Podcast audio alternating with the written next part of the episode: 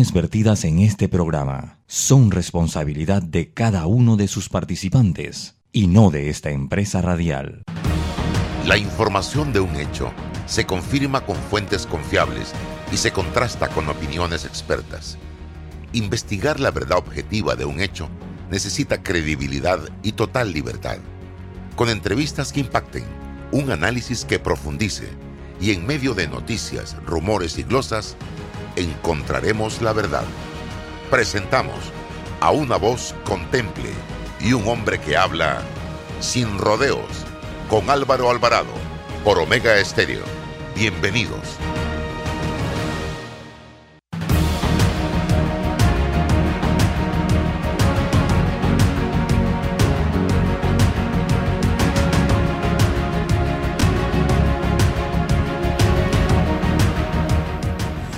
Amigos, tengan todos muy buenos días, bienvenidos. Este es su programa Sin Rodeos a través de Omega Estéreo, eh, con temas nacionales e internacionales de interés nacional e internacional también, para todos ustedes. Bien, eh, como todos los días, César Relova con nosotros. Eh, estamos a través de Omega Estéreo y de todas las redes sociales, Twitter, Facebook, Instagram, YouTube, TikTok, fanpage, en fin, toda esta gama de plataformas que hoy son sumamente importantes en la transmisión de información para todos y cada uno de los amigos que eh, se conectan tanto nacional como internacionalmente. Está con nosotros también la licenciada Ana Matilde Gómez, como todos los martes, y vamos a tener, para comenzar, eh, conexión con un funcionario del Tribunal Electoral. Vamos a ver si ya lo tenemos por acá para que nos dé alguna información relacionada con el tema de las jornadas de cedulación. Gilberto Estrada, creo que es, ahí está, sí, Gilberto Estrada y Casa eh, porque se han extendido los horarios por la prórroga de las cédulas vencidas hasta el 31 de marzo de este año. Y vamos a darle la oportunidad de que aclare, este es un tema que le interesa a mucha gente que está en este momento necesitando una cédula. Y luego vamos entonces al análisis de algunos temas de interés. Bienvenido, licenciado, gracias por estar con nosotros. Eh, hábleme de esta extensión que se ha hecho de los horarios para el tema de las cédulas vencidas. Sí, muy buenos días Álvaro, buenos días a todos nuestros oyentes y participantes de tu programa. Eh, correcto, a partir del 14 de enero del presente año, por medio del decreto 1, se realizó una prórroga de todos aquellos documentos de identidad personal vencidos hasta el 31 de marzo.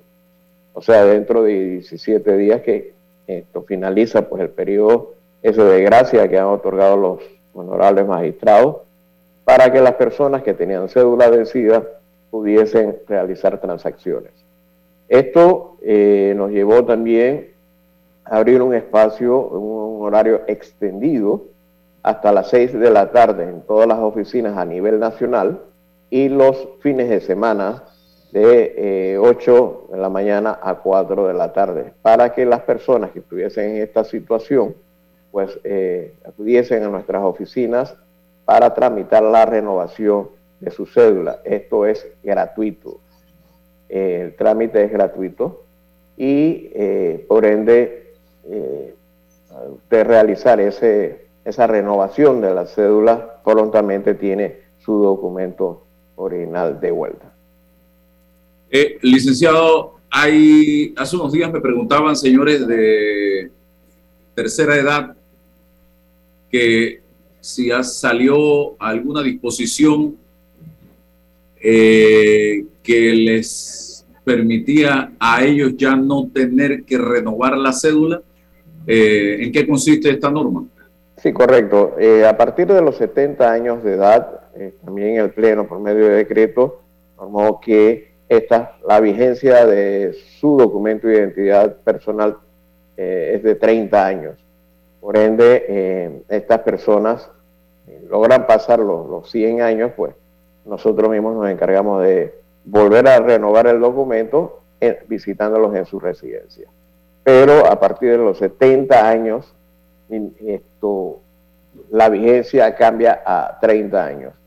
Eh, normal para cualquier panameño, la vigencia cambió de 10 años a 15 años.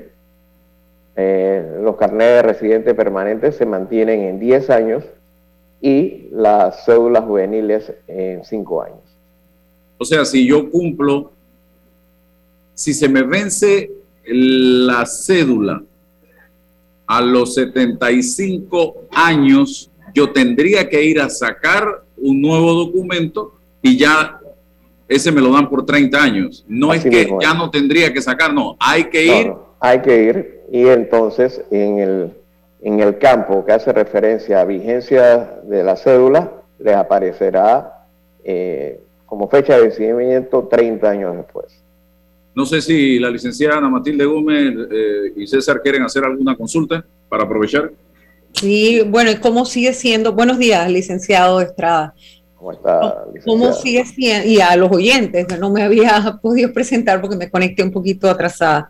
Eh, ¿cómo, ¿cómo, es el, el trámite? A ver, una persona de 70 años puede que llegue a los 70 años bastante bien, pero en el camino algo pasa y es difícil a veces trasladarlo o que lleguen solos. Eh, hay mecanismos para que la persona que no puede trasladarse a las instalaciones pueda tener esa renovación. Y yo pensé que era automático. Mire, mis papás tienen 84 años y yo toda contenta le dije a mi mamá, no te preocupes que ahora que se te vence no tienes que hacer nada. Ya ahora tu cédula es vitalicia. Yo pensé que era un efecto automático. Ahora usted está aclarando que no, que sí hay que llevarlos o tienen que ir. Eh, obviamente, a medida que pasan los años, para ellos es más complicado el traslado.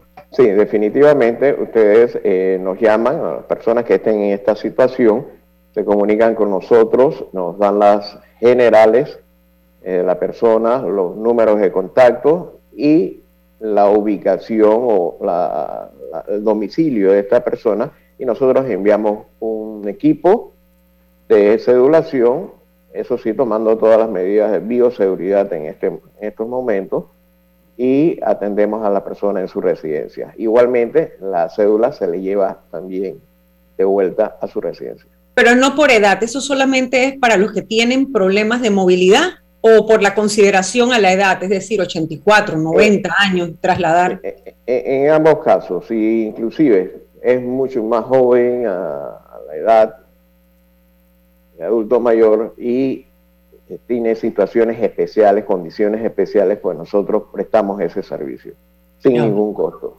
Es parte del servicio que presta Cedulación. Ah, qué bueno, muchas gracias. Buenos días, buenos días, licenciado Estrada. Saludos a César Ruiló. Buenos días a todos los que nos, escuchan en la mañana de hoy.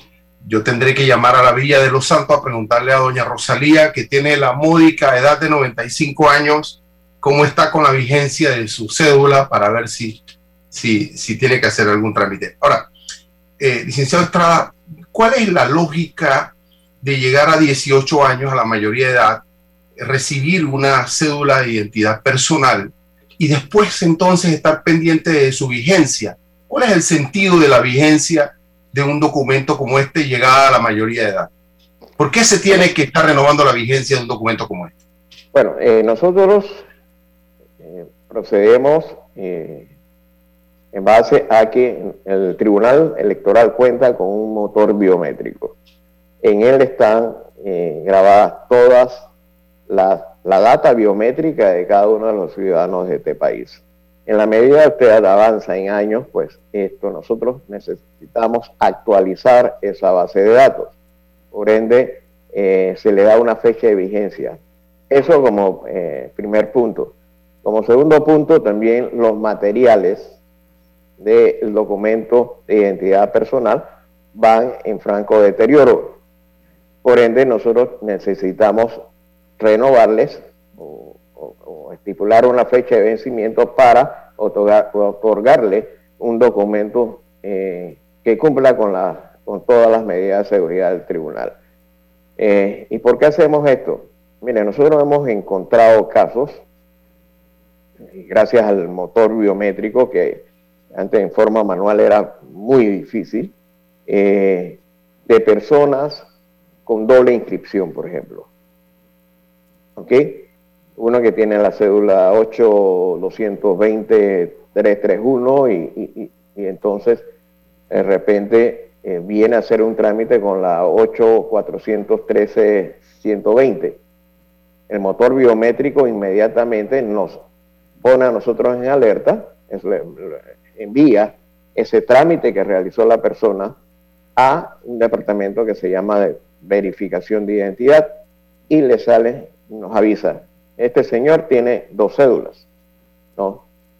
También eh, para mantener actualizada la base de datos, porque ha habido en algunos momentos falsificaciones. Y te comento, les comento aquí, eh, en estos días eh, solicitamos el apoyo de la Policía Técnica Judicial y del Ministerio Público eh, para que aprendieran a un ciudadano de origen asiático que vino a que autenticáramos un documento y al simple, a simple vista, digamos, era una burda falsificación. Inmediatamente nos pusimos en contacto con el Ministerio Público y la Policía Técnica Judicial y se procedió a llevarse al, ciudadano esposado desde aquí, desde la oficina del Tribunal Electoral.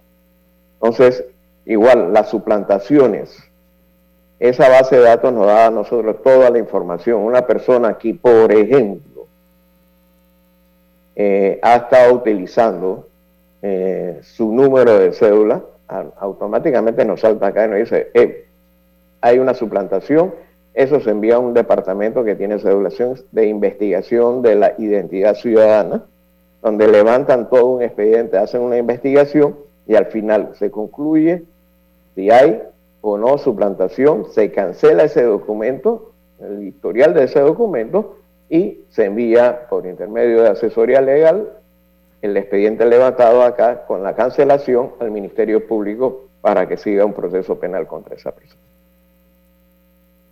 Bien, ¿algún mensaje adicional eh, sobre el tema de la cedulación?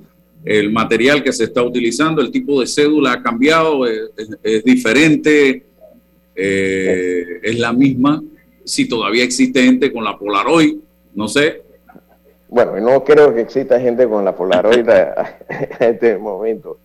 Eh, recuerdo que faltan 17 días para que vence el periodo que los magistrados dieron como prórroga eh, en, el decreto 1 del 4 de 14 de febrero del 2022. Eso es el 31 de marzo. De ahí en adelante estaremos trabajando en horario normal en la sede de 7 a 3, en las oficinas especiales eh, de 8 a 4 y en las oficinas a nivel nacional o en el interior de siete y media a tres y media. Los exhorto pues a acudir a todas nuestras oficinas y proceder a renovar su cédula y aquellos que estén en el caso que nos mencionaba la licenciada Ana Matilde, esto llamarnos para entonces nosotros acudir a realizarle el trámite en su residencia. Gracias, don Gilberto Estrada de Casa, director de cedulación del Tribunal Electoral, por estar con nosotros en la mañana de hoy. Vamos al, al cambio comercial y regresamos para el análisis de temas de interés nacional e internacional. Llegó el pack perfecto de Credit Corp Bank con promociones en préstamos personales, tarjetas y ahorros, del 14 de marzo al 14 de abril, con excelentes tarifas promocionales, bonos en efectivo, membresías gratis y compra de saldo al 0% de interés. Conoce más ingresando a www.creditcorpbank.com. Visítanos y llévate el pack perfecto. Credit Corp Bank, cuenta con nosotros. Así es como suena la seguridad garantizada la seguridad en la que confías mientras tramitas en panamadigital.gov.pa. Puedes encontrar todos tus trámites, desde tu registro de carta de renuncia con Mitradel hasta solicitud de carta de saldo con el Banco Hipotecario Nacional. Rápido y seguro desde donde estés. Ingresa a panamadigital.gov.pa y descubre lo fácil que es tramitar. Panamá Digital, una iniciativa de la AIG y el Gobierno Nacional. Este año volvemos a clases y con el Metro de Panamá sabemos que la mejor suma es juntos y seguros. Nosotros nos encargamos de tener los trenes y estaciones desinfectados y nebulizados y ustedes recuerdan la suma. Mascarillas, más pantalla facial, más gel alcoholado, más viajar en silencio. Hacen la suma. Y no te olvides de puntos extra por no comer y mantenerte detrás de la línea amarilla. Súmate a quienes viajamos juntos y seguros. Un mensaje del Metro de Panamá. Dentro de Panama Ports existe un mundo que muchos no conocen, pero que hacen posible que el país no pare de trabajar. Y son las más de 2.500 empresas panameñas que prestan sus servicios dentro de las instalaciones de Balboa y Cristóbal, con labores muy variadas, todas muy valiosas. Forman parte del engranaje para que los puertos puedan seguir operando y se caracterizan por cumplir con los más altos estándares de calidad, profesionalismo y son parte del equipo que mueve el puerto y mueven a Panamá. Hutchinson Ports, PPC. Transforma tus cuentas por cobrar en dinero fácil y rápido. Eso es factoring de soluciones financieras Mi Éxito. Te compramos tus facturas y nosotros nos encargamos de cobrar. Escríbenos al 6330-2334 y nuestra asistente virtual Sophie te ayudará a empezar el proceso. Factoring, otra solución financiera de tus amigos de Mi Éxito. La respuesta a tus necesidades la encuentras en la feria Caja de Soluciones de Caja de Ahorros. Ven y aprovecha las mejores promociones y tasas especiales en nuestras sucursales desde el 10 hasta el 31 de marzo. Para más información visita www.cajadeahorros.com.pa. Caja de Ahorros, el banco de la familia parameña. Este mensaje para ti, conductor del sedán blanco con placa 980190.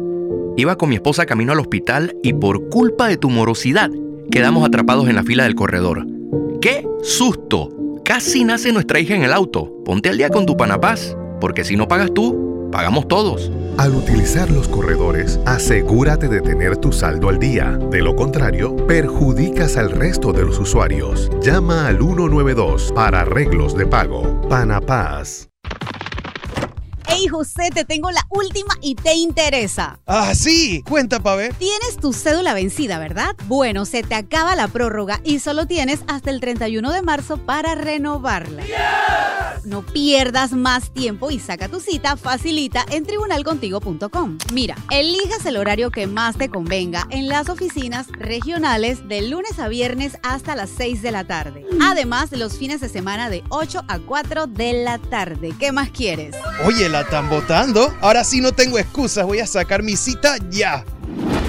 Tribunal Electoral, la patria la hacemos contigo. Del 17 de enero al 18 de marzo, postúlate en panamaenpositivo.com. Tú podrás ser uno de los nominados este año en la gala presencial de este 2022. Recuerda, Panamá elige.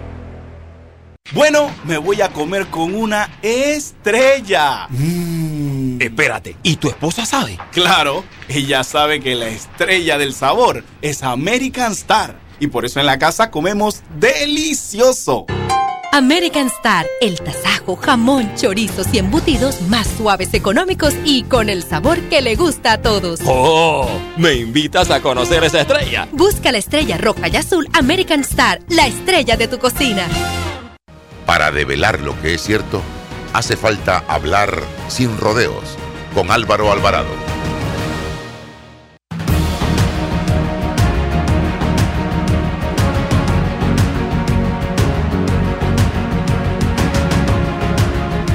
Regresamos, vamos al programa. Vamos en el aire, Estábamos en redes sociales solamente, pero ya estamos de vuelta en Omega Estéreo y, quiero comenzar con dos temas. El primero, el señor eh, Jairo Salazar.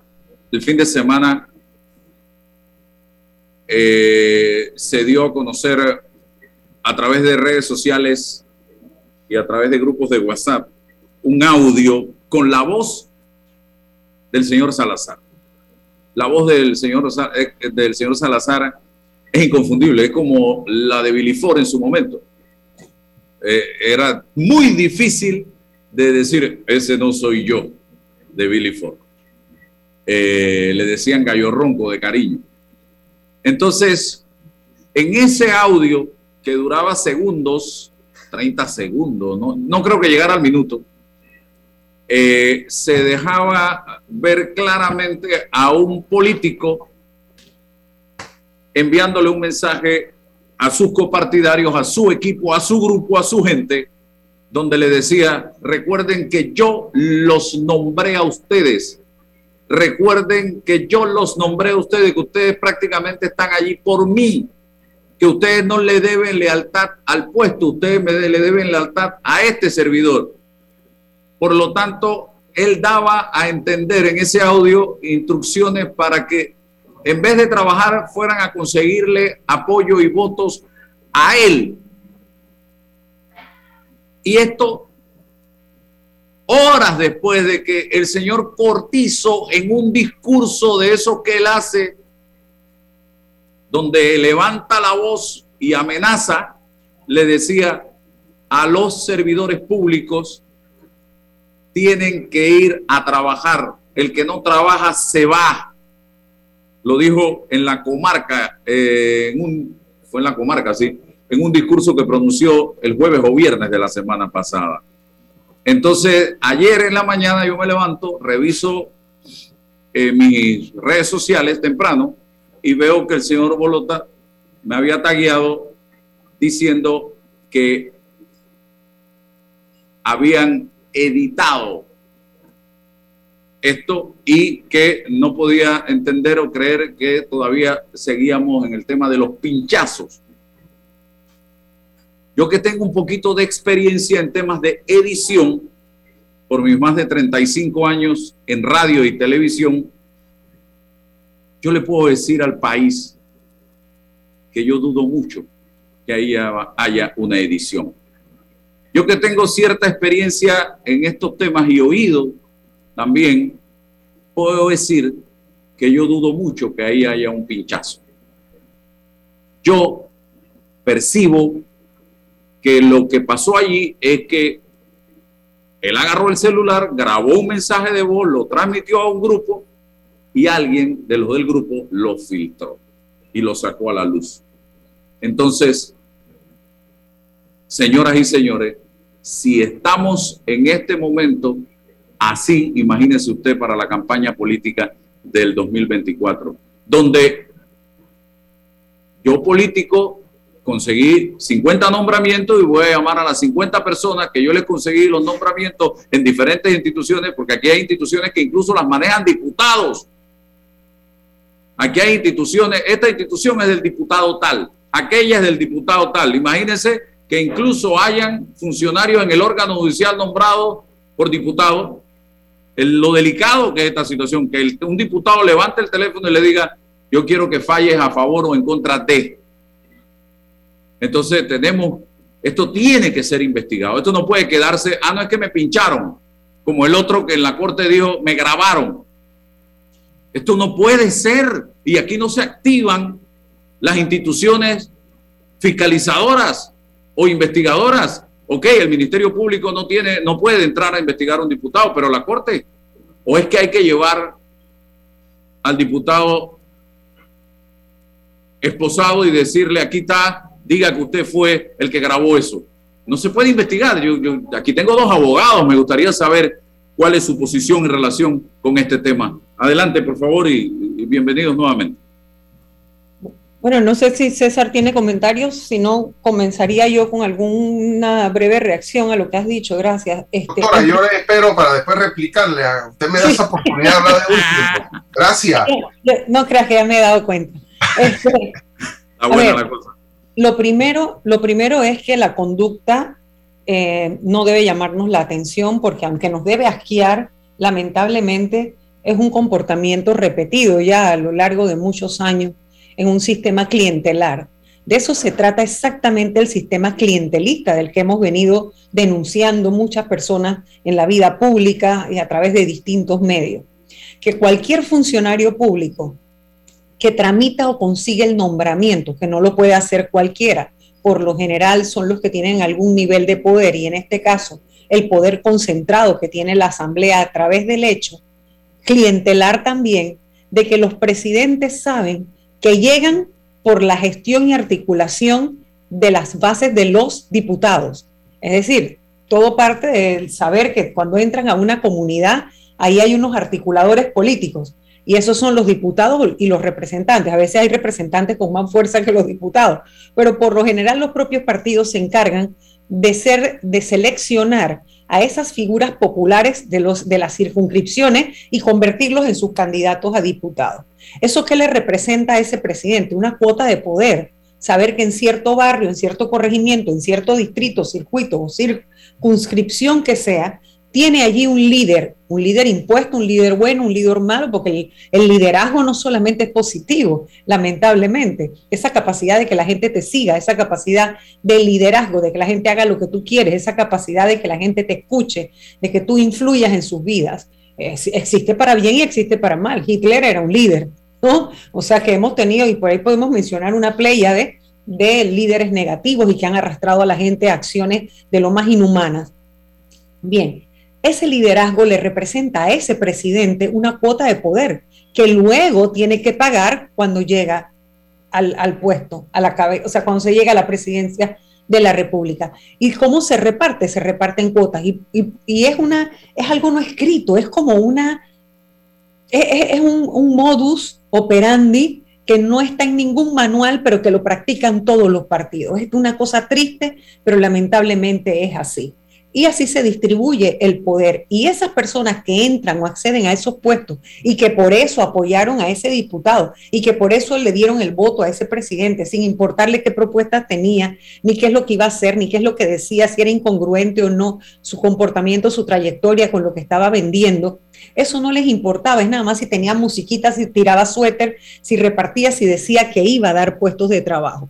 Bueno, a esas personas no se les puede pedir nada distinto porque esas personas a la hora que gana ese, ese promotor de empleo, ¿verdad? Porque en eso es que se han convertido, simplemente van y buscan su espacio. Entonces, ese diputado, ¿qué estaba haciendo? En el caso de que en efecto sea su voz, reclamando lo propio del clientelismo. Si yo te pongo donde estás, tu lealtad es conmigo. Esas lealtades son pagadas son lealtades pagadas, esas son lealtades que van mucho más allá del bienestar común o de lo que debe propender la buena política. Es solamente un clientelismo puro y duro que lo que reclama es el comportamiento propio de quien es prácticamente mi cliente. Tú estás allí porque yo te nombré. Entonces, esto es una decadencia, es nuevamente lo que, lo que vengo yo, bueno, otros, muchos otros, yo me sumo a ellos también y lo he venido diciendo desde la Asamblea, fuera de la Asamblea y demás. De hecho, como procuradora jamás le acepté a un diputado y tuve que pararlo porque ellos sí, una vez que llegan al poder, empiezan a mandar cartas. Yo como procuradora recibí un grupo de cartas, las acumulé y me fui donde el presidente de la Asamblea en ese entonces y le dije, en el Ministerio Público no se puede nombrar así cualquier persona que se nombre aquí con una carta a un diputado es un, delito de tráfico de influencia. Ese es el umbral, esa es la línea divisoria. Ah, bueno, me los eché de enemigo. Bueno, perfecto. Yo tuve que trabajar cinco años como procuradora, el tiempo que me permitieron quedarme con muchos enemigos en contra, precisamente por posturas como esa. Y era reclamar que esa práctica que tienen ellos común en las instituciones del poder del Ejecutivo en general, no las pueden trasladar ni al órgano judicial ni al Ministerio Público. No deberían existir del todo, pero mínimamente tiene uno que bloquearlos y pararlos en, estas, en estas instituciones de control. César, no, en esta ocasión eh, la doctora Ana Matilde eh, eh, lo pudo haber dicho más, más, más alto, pero no más claro, y coincido perfectamente. En esta ocasión no hay oposición, doctora. Coincido perfectamente con, con sus planteamientos. Es más, me ha dejado sin, sin espacio argumentativo para, para poder eh, reflexionar con algún grado de profundidad sobre, sobre lo ocurrido. Y, y hago memoria de, de una, bibliografía, una bibliografía de, de, Bill Clinton en un debate con sus, sus secretarios, con sus ministros, y alguien decía, eh, no hay que enseñar al pueblo cómo se, cómo se fabrican las salchichas ni la política entonces, eso que usted dice, que, cómo se hace política, e, es precisamente eso, ¿no? Ese manejo de, relaciones de cliente eh, eh, y, tal, y después se viene, viene la reclamación directa, quizás la gente lo intuye, la gente lo, tiene una noción de eso, pero con estos tipos de audios queda entonces al descubierto cómo funciona. Y quizás pudiésemos como abogados reflexionar sobre la forma, si, si lo pincharon, si es una edición, si no hay una originalidad, pero desde el tamiz eminentemente político, sufrimos cuando se cosifica al pueblo, cuando, cuando es eso, es un cliente, no es un ciudadano, no, no interesa lo que piense, lo que diga, nadie lo está usted llamando para eso, usted tiene que cumplir una misión. Y dentro de la estructura y la pirámide y, los procedimientos internos de los partidos, entonces, eh, bueno, alguien dijo, es que democrático tener delegados o convencionales, es lo más democrático que pueden tener los partidos, pero es una mentira, es una hipocresía, porque cómo llegan y, esas personas a esos puestos, eh, bajo qué relación y qué funciones juegan, ¿no? Entonces, cuando uno empieza a examinar lo cualitativo de esa figura, la, la realidad de lo que representa en política, no, no, no, es, no es nada, es una, es una democracia eminentemente procedimental, plebiscitaria y, y, hacia afuera. Eh, bueno, creo que las reflexiones en política es eso, o sea, ¿qué estamos haciendo? Mm, ¿No funciona ese tipo de estructura? ¿Tiene algún futuro? Ajá, sí. Y yo quisiera llevarlo más allá, tú me haces pensar en efecto, es una relación cliente-vendedor de ilusiones. Pero entonces, ¿cómo se sustenta en un, sistema democrático? Ah, se sustenta sobre la base del no sacar a nadie de la pobreza, no sacar a nadie de las necesidades. O sea, de la gran falacia democrática de que los partidos con toda esa oferta llegan para resolver los problemas. No, no llegan para resolver los problemas en general. Es decir, mi propuesta no es acabar con la desigualdad. Mi propuesta, o sea, mi propuesta no es acabar con la pobreza, mi, mi promesa es acabar con la mía y con la tuya, porque si tú me apoyas, yo acabo con tu pobreza. Y, y, lo, y aquí el llamado es entonces a ese ciudadano que está siendo encasillado como un cliente, y me pregunto yo, ¿esto a dónde nos lleva? Como, como principio de toda esta línea de, de este cordón que podemos ir soltando como un punto de media y va y tiene más y tiene más y tiene más, es a la educación. En la medida que nosotros no elevemos el nivel de nuestros electores para por lo menos tener el pensamiento crítico de comprender cuándo lo están engañando, no vamos a cambiar este sistema.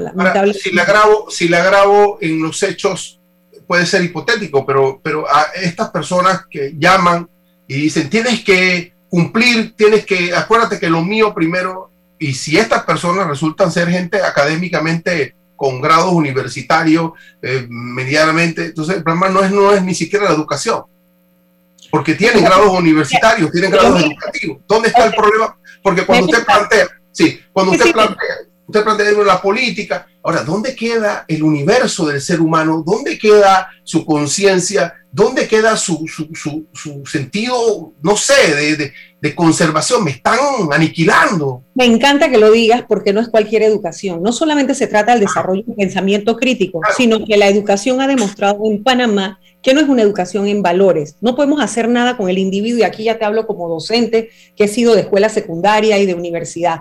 No podemos hacer nada con el individuo que ya llega torcido en su estructura moral, es decir, el que tiene la columna vertebral torcida, tú no se la puedes interesar con conocimiento, ¿sí? Porque esos valores que lo formaron como individuo, no importa cuántos títulos tú les des, no los va a cambiar. Lo único que va a hacer es llevar esos antivalores que tiene a cualquier profesión que ejerza. Y si a eso le sumamos que la educación también está mercantilizada, aquí cualquiera tiene un título, lo sabemos perfectamente, y un título de cualquier cosa y como entonces después se convirtió en una lucha por espacios en el mercado laboral, tener maestría, porque como no había cama para tanta gente, como no hay todo trabajo para todo el mundo, entonces la competencia, el capitalismo se rápidamente se reinventa ¿Y qué, qué, nos ofrece? Bueno, hay que, tener, hay que competir por los títulos. Entonces, quien más maestrías tiene, quien más posgrado, entonces la gente va como acumulando y sabemos que también hay corrupción a esos niveles de entregar títulos con gente que ni siquiera da la talla o inventarse por la mercantilización de la educación,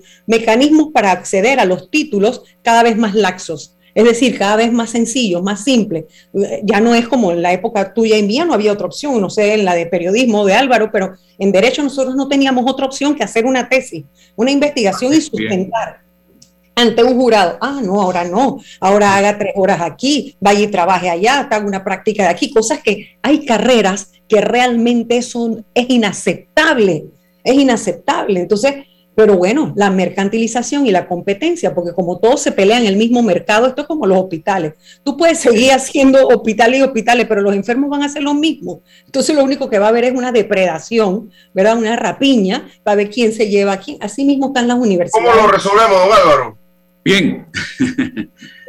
parece, y parece que el, el tema que estamos planteando no va a tener fin porque, por ejemplo, el fin de semana, el señor Ricardo Martinelli en un acto en la provincia de Coclé, en el que estuvieron un grupo de representantes y alcaldes, en un discurso netamente populista y político, eh, expresó su asombro por lo que él denominó la pichicumería.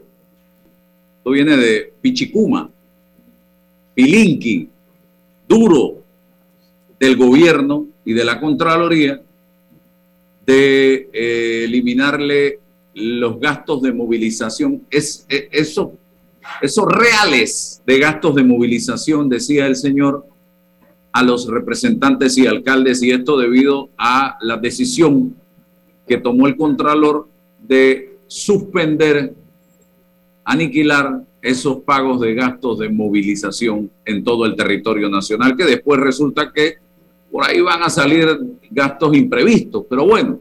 Y el señor Martinelli critica esto como diciendo, no se preocupen, que en mi gobierno, si yo llego a ser presidente, ustedes van a tener gastos de movilización. Entonces, esto ha sido criticado por el país ¿Qué hacen allá? Vengan para acá. Ese era el mensaje. ¿Qué hacen allá? Vengan para acá. Esto es retomando el discurso de, eh, ¿cómo era que le llamaban? Eh, de transfugismo que se dio en el periodo 2009-2014, donde los 71 diputados de ese periodo recibieron, y aquí tengo el monto, porque me puse a buscar. Más de 400 millones.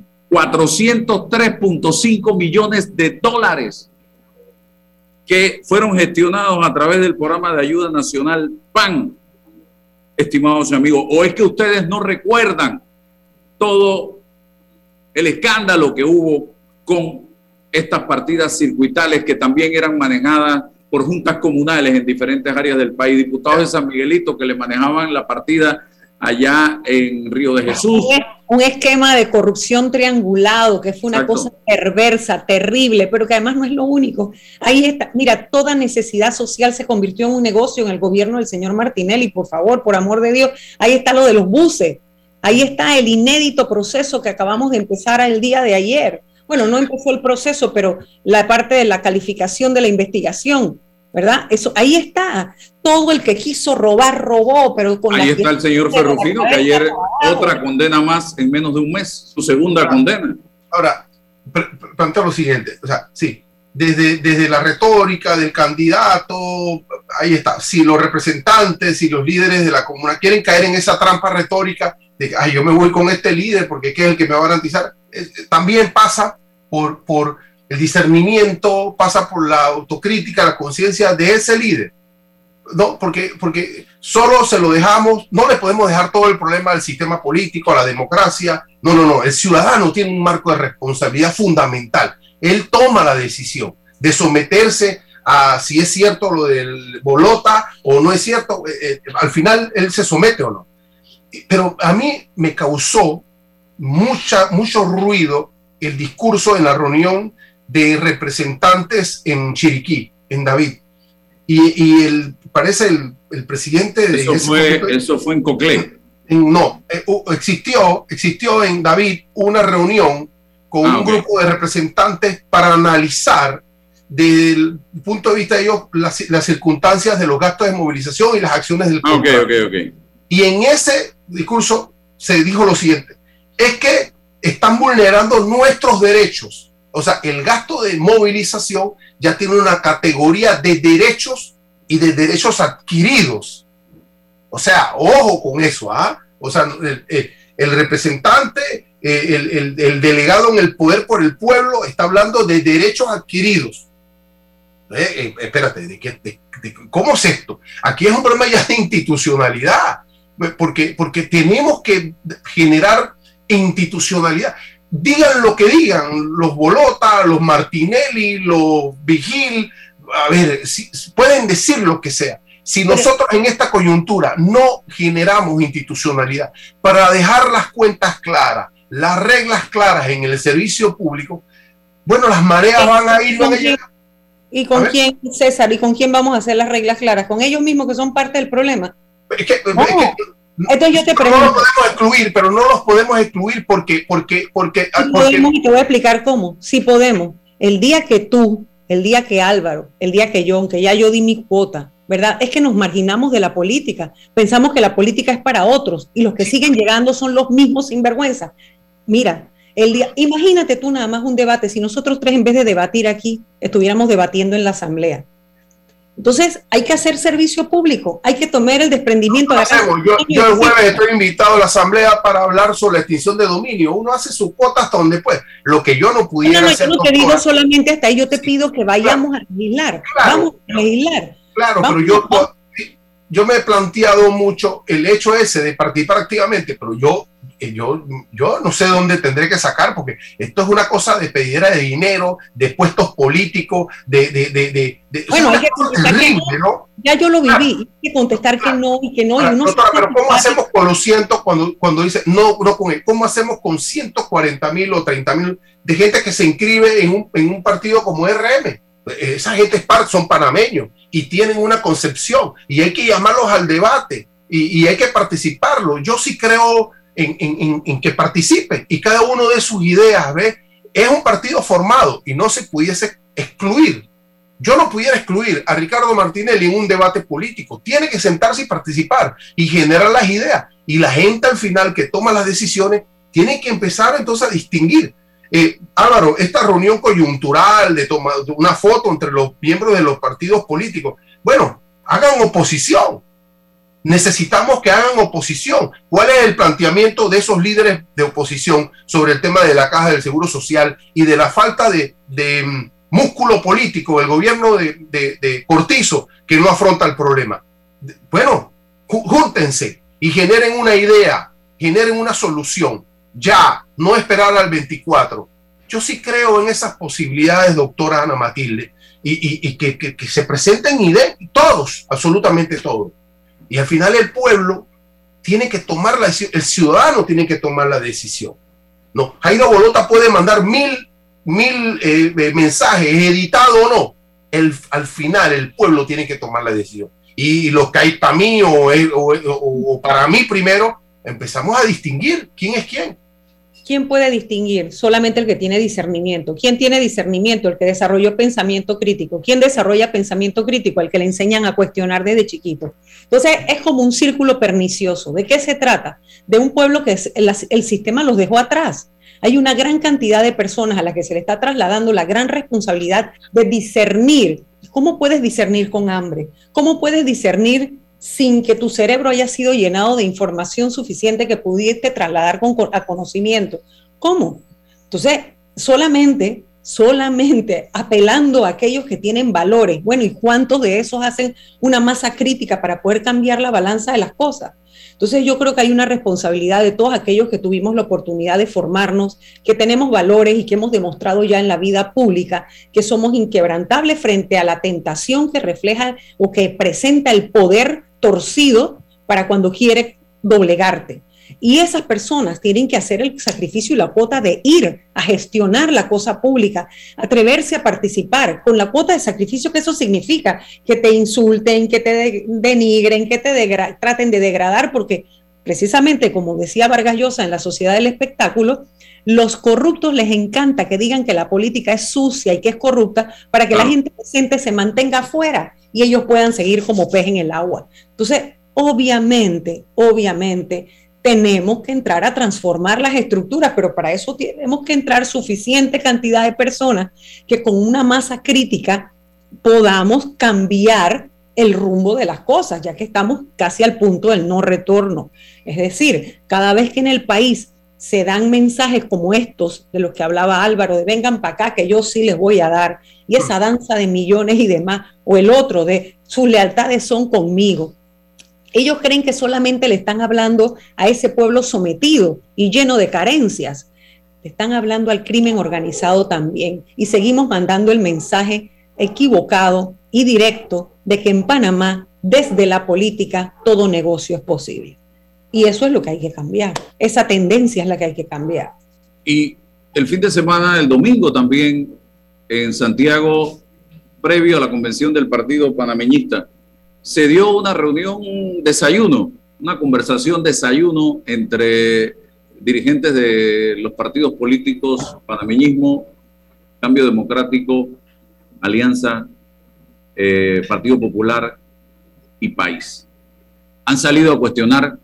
Yo quiero, yo, yo, yo no voy a salir a criticar esa, esa conversación o esa reunión, porque no, ahí no pasó nada malo, que estuvieran cinco partidos políticos sentados. Yo lo que sí quisiera es ver a esos partidos políticos, como dijo César, haciendo una verdadera oposición, pero una oposición constructiva y que si hay el deseo de conformar una alianza de cara a las elecciones del 24, no pensar que es muy temprano, sino sentarse desde ahora.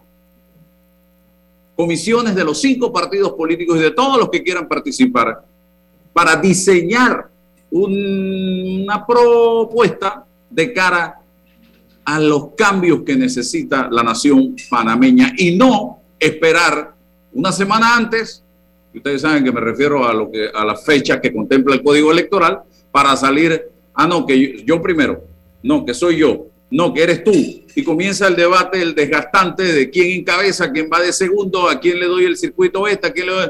Si se sientan ahora y comienzan a diseñar esa propuesta, a reflexionar sobre los problemas del país, a ver, oye, temas fundamentales como la caja de seguro social, el tema de la constitución, el tema de la seguridad, el tema de la educación, el tema de la salud, la situación económica que vive el país, el desempleo.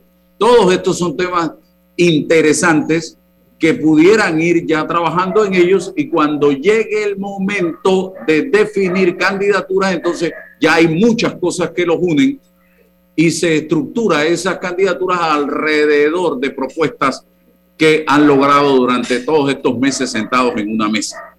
Yo creo que debe ser así, porque aquí es todo lo contrario. Aquí lo primero que hacen es ver quién es el candidato y quién es el, el, el, el vicepresidente las alcaldías, las diputaciones, y en eso se forma la pelea entre los partidos políticos. Esa es mi forma de pensar y es un consejo que le doy, porque la democracia necesita de los partidos políticos y necesita también del debate, de la discusión, de las ideas. Así que les doy la palabra. No sé. y, de hecho, de hecho, no pensar en, esta, esta noción cortoplacista que nuestros problemas eh, se resuelven cada cinco años. O sea, hay problemas estructurales de algo al alcance que, que requieren, requieren, insisto, de la inteligencia de, de, las personas que son especialistas en los, en los temas específicos. Mira, en esos cinco grupos políticos hay más de 600 mil miembros, ¿no? Y de esos 600 mil miembros, seguro, hay hombres y mujeres talentosísimas que conocen de asuntos ambientales, que conocen del asunto de la burocracia o el tema institucional, eh, que conocen de los asuntos económicos, que conocen del seguro social. Entonces, en, esa, en ese desayuno em, y esa forma de articular em, las conversaciones para poder definir eh, los puntos, y no solamente en qué coincidimos, sino dejar establecido qué nos diferencia, ¿no? También es importante. Eh, y, y sobre esas diferencias, cómo podemos articular puntos para seguir adelante sobre los temas que, insisto, no se resuelven en el 24, no se atacan en el 24, son necesarios abordarlos hoy, son necesarios abordarlos hoy. Y, para eso es el liderazgo, para eso es la organización política, para eso es que están. Entonces, de, eso se trata todo esto. Y así, yo no critico el hecho de la reunión, no, no, no, no, sino es que hace falta, hace falta mm, carne política, para llamarlo de una forma. Hace falta debate político, hace falta visibilidad. Y aquí, si no estamos todos los días hablando de un tema que pasa en la Asamblea, como órgano, estamos hablando de un tema específico de uno de los parlamentarios. Pero no hablamos del rigor de lo que nos ofrecen las organizaciones políticas de la oposición, constructiva, como tú dices, Álvaro. Aquí, no, aquí ya, ya escuchar a alguien que critica al gobierno, pero qué pereza, pero es que eso lo hace cualquiera. Es que no hay que ser un genio político, teórico, para saber y hacer eso. Eso es muy fácil. ¿Cómo, insisto, construimos una idea, señor presidente de la República, si, tiene, si están las condiciones para que abordemos entre todo el problema del seguro social? Sí, ¿por qué? Porque estamos aquí para eso. Eh, ¿Qué está pasando con la mesa técnica de medicamentos? Estoy intuyendo que solo se está hablando del desabastecimiento de, las de los medicamentos. ¿Y qué pasa con los precios? Entonces, claro, aquí están los partidos reunidos, ya las organizaciones reunidas para incorporarse en ese debate que impacta a quién? Al destinatario, al pueblo, al soberano, al del artículo 2 de la Constitución Nacional, pues. Entonces, eh, eh, a ver, sí se puede hacer cosas, pero bueno, nos quedamos en el 24. Yo estoy totalmente de acuerdo respecto a que no hay por qué extrañarse de esta reunión y otras reuniones que vendrán y que deben venir. Al contrario, si lo más natural es que las fuerzas políticas, porque ¿para qué se participa en política? Para alcanzar el poder. ¿Y para qué se alcanza el poder? Bueno, para procurar y propender al bien común, a, que, a resolver los conflictos sociales, a manejar el conflicto social de tal manera que haya gobernabilidad para dejar instituciones o crear instituciones, hacer instituciones y tener esa articulación entre gobernantes y gobernados. Bueno, perfecto, todo eso es la teoría. ¿Y cómo se logra eso si no es con el acuerdo de las partes? Y alguien tiene que participar, porque esto es como la, como la física, o sea, estos espacios, ningún espacio se queda vacío, alguien lo llena. Entonces la pregunta es, ¿son los mismos? Sí, son los mismos porque ¿dónde están los nuevos? Esa gente que empieza a hablar de que, ah, pero es que ahí estaba fulano, mengano, sutano, bueno, ¿y dónde está el perencejo y el menganito nuevo? Pues, entonces me explico, porque lo más probable es que si hay perencejos y menganitos nuevos, bueno, otra gente con otros valores, con otro pensamiento, vaya a buscar esa alianza programática de la que estamos hablando aquí sobre ciertos temas comunes en los que eh, debemos ponernos de acuerdo, porque incluso tienen hasta bases ideológicas. Es decir, a, a mi juicio, por ejemplo, y se lo he dejado muy claro a cualquier político que me ha venido a buscar o que ha querido conversar conmigo, el tema de la caja del Seguro Social para mí parte de la base del rescate a través del sistema solidario. Mejoremos todo lo que haya que mejorar, pero pensemos en el sistema universal de prestación de servicios de salud y pensemos en la solidaridad, que este país con tanta desigualdad no se merece otra cosa. Por ejemplo, entonces hay que seguir conversando, claro que hay que conversar de cara a, ese, a esos planteamientos que estoy segura que una vez que haya una especie de eje de ejes de temas en los que pueden salir y decir sobre estos temas estamos de acuerdo. Y va a ser así, así, así. Bueno, la gente entonces podrá votar, salir a votar sobre la base de esas propuestas y buscar los mecanismos de fiscalización y de control, incluso los ciudadanos, como, para volver al tema que tocábamos hace una semana, o la semana pasada creo, el tema de la posibilidad de la revocatoria del mandato y cómo legislar para construir un nuevo contrato social, es decir, un pacto entre gobernantes y gobernados a través de una nueva constitución en la que ampliemos esos mecanismos de fiscalización y de control ciudadano, en los que, por ejemplo, para poder revocar el mandato a un diputado, así como él recibe votos que no solamente son de su partido, es un absurdo democrático que me digan que la revocatoria solo se puede trabajar dentro del partido porque ellos no salen solo con los votos de los partidos eventualmente, ¿no? Hay cositas como esas. Entonces son los grandes debates que necesita. Doctora, ¿cómo salimos, Álvaro, de esta lógica de, mira, llegamos al poder, entonces, ah, como estos son mis aliados, entonces tú, partido, aliado, encárgate de esta institución, tú te encargas de esta institución y ya no hay control. No hay, forma de controlar porque le delegaste a los partidos el control institucional y ya perdiste desde la burocracia del Ejecutivo esos controles. Entonces, estas alianzas no deben permitir esto o estas conversaciones, sino cuál es tu mejor hombre o mujer que puede liderar este, pero bajo el control de la, de, la que, se requiere, ¿no? Claro. Un hombre, el perfil de tu hombre, claro. Y además, como decía César inicialmente, o sea, no sobre la base de que tu mejor hombre o tu mejor mujer que tienes para ese cargo por su perfil y su experiencia y su carácter, porque no solo es talento, sino el talante también. Ah, no, pero no es lo que se le vaya a ocurrir hacer ahí, es sobre un diseño programático que hicimos para hablarnos. Un programa, un proyecto. Un programa una hoja de ruta. Una hoja de ruta que nosotros dijimos, oye, espérate. Usted tiene que cumplir con esto. Para nosotros, nosotros vamos al cambio. Estábamos Leo de Santiago, no nos sentamos en esa mesa ese día. Vamos al cambio, si no la hoja de ruta mía se llena de comején. ¿Ah? Déjate llevar por la frescura del pollo melo, panameño como tú. Déjate llevar por la frescura melo. Variedad y calidad. Melo. Frescura de altos estándares. la calidad es una promesa para llevarte el pollo melo siempre fresco hasta tu mesa. Déjate llevar por la frescura del pollo melo. Por su sabor y calidad lo prefiero. Déjate llevar por la frescura este mensaje para ti, conductor del sedán blanco con placa 980190. Iba con mi esposa camino al hospital y por culpa de tu morosidad quedamos atrapados en la fila del corredor. ¡Qué susto! Casi nace nuestra hija en el auto. Ponte al día con tu panapaz, porque si no pagas tú, pagamos todos. Al utilizar los corredores, asegúrate de tener tu saldo al día. De lo contrario, perjudicas al resto de los usuarios. Llama al 192 para arreglos de pago. Panapaz. Transforma tus cuentas por cobrar en dinero fácil y rápido. Eso es factoring de soluciones financieras Mi Éxito. Te compramos tus facturas y nosotros nos encargamos de cobrar. Escríbenos al 6330-2334 y nuestra asistente virtual Sophie te ayudará a empezar el proceso. Factoring, otra solución financiera de tus amigos de Mi Éxito. La respuesta a tus necesidades la encuentras en la feria Caja de Soluciones de Caja de Ahorros. Ven y aprovecha las mejores promociones y tasas especiales en nuestras sucursales desde el 10 hasta el 31 de marzo. Para más información visita www.cajadeahorros.com.pa. Caja de Ahorros, el banco de la familia parameña. Oye Marcos, ¿has visto cómo se ha modernizado el Tribunal Electoral y ahora más en pandemia? Sí, ¿y eso? Bueno, tienen en internet una página que se llama tribunalcontigo.com para hacer trámites sin salir a ningún lado. ¿Así? ¿Qué trámites puedo hacer? Uf, vi un montón de cédula, registro civil y organización electoral.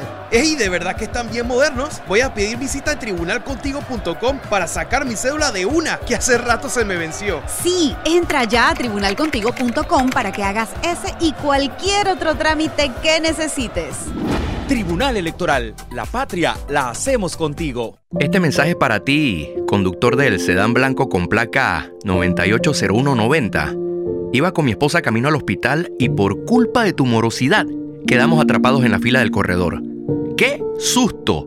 Casi nace nuestra hija en el auto. Ponte al día con tu panapaz, porque si no pagas tú, pagamos todos. Al utilizar los corredores, asegúrate de tener tu saldo al día. De lo contrario, perjudicas al resto de los usuarios. Llama al 192 para arreglos de pago. Panapaz.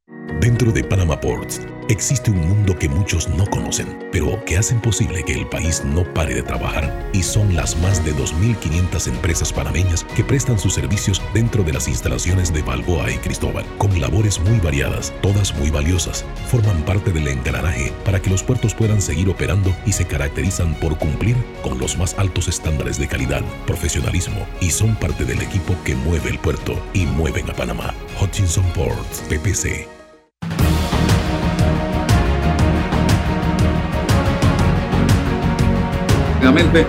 Cuatro años de prisión al exministro Ferrufino por corrupción. Es la segunda condena en menos de un mes, dice el diario La Prensa, noticia que salió en horas de la tarde de ayer. Ya él fue condenado a seis años eh, hace menos de un mes por otro delito. Eh, él y su esposa, y ahora a él lo ¿no? Y esa, está, apelada. Sí, él dijo que iban a apelar. Y esta es de cuatro años, eh, 48 meses eh, me gustaría saber cómo se manejan estos temas. Estamos hablando de dos condenas, eh, licenciada, y luego César, no sé, rapidito. Yo no tengo aquí en la mano, César, tú, yo no tengo aquí en la mano el código. Bueno, el, procedimiento es lo siguiente, eh, son dos procesos totalmente independientes y él tiene derecho a presentar por vía de los recursos las, las apelaciones pertinentes. Hay que recordar que son casos que se tramitan bajo la égida del sistema inquisitivo, así que todavía él, tiene la posibilidad de apelar ante el, el, Tribunal Superior, el segundo Tribunal de Justicia, ambos casos. Si se confirman las condenas en ambos casos, todavía tiene la posibilidad de acceder a un recurso de casación penal ante la sala de la, sala eh, penal de la Corte Suprema de Justicia. Así que todavía estos casos tienen mm, eh, la posibilidad recursiva de ir eh, tratándose y, someter, someterlo a los criterios de los magistrados del Tribunal Superior y a los magistrados de la, de la, de la Corte Suprema de Justicia, la sala correspondiente. En caso de que culmine todos esos procedimientos, entonces, y se, en la hipótesis de que se confirmen ambas, ambas sentencias, eh, de, seis años una y de cuatro, entonces el, el, procedimiento lo envía a los llamados jueces de cumplimiento que están en el sistema acusatorio. Él tendría entonces que someterse a, la, regulación de los jueces de cumplimiento y verificar lo que dice la ley al respecto. Una condena de seis años no puede ser convertida, reemplazada, porque la ley no le permite esa posibilidad a la, a la sentencia líquida de seis años a la de cuatro años sí se le permite, insisto, acceder, solicitar un, reemplazo. Exactamente, es un subrogado, un reemplazo tal. Así que, bueno, el, trabajo defensivo, supongo, es tratar de mm, enervar, eliminar o reformar las condenas en absolución, pero si no lo logra, insisto, se tendría que someter a, eh, al juez de cumplimiento, con la posibilidad de poder potencialmente reformar una de ellas, pero no la otra. Entonces, va cuesta arriba. Mi reflexión va por otra, eh, luego de escuchar la parte procedimental y todo lo que tiene que ver con, el, el sistema penal, es un mensaje a los jóvenes que quieren acceder a la vida pública y que quieren entrar al ejercicio de la vida pública en cualquier cargo, ya sea de elección popular o de designación.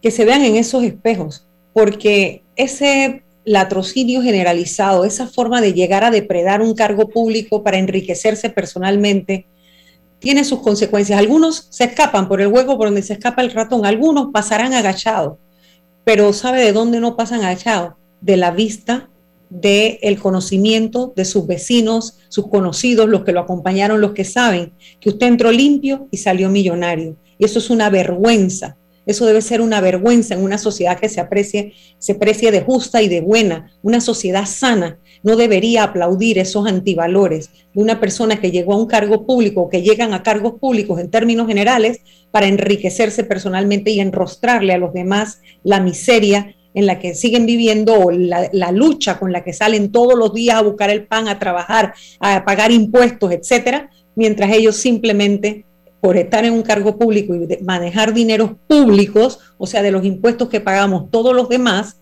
es como han cambiado su modo, su estilo de vida. Eso debe ser una gran vergüenza y ojalá volvamos a, esa, a esos tiempos en los que en este país se rechazaba esa, esa riqueza mala vida.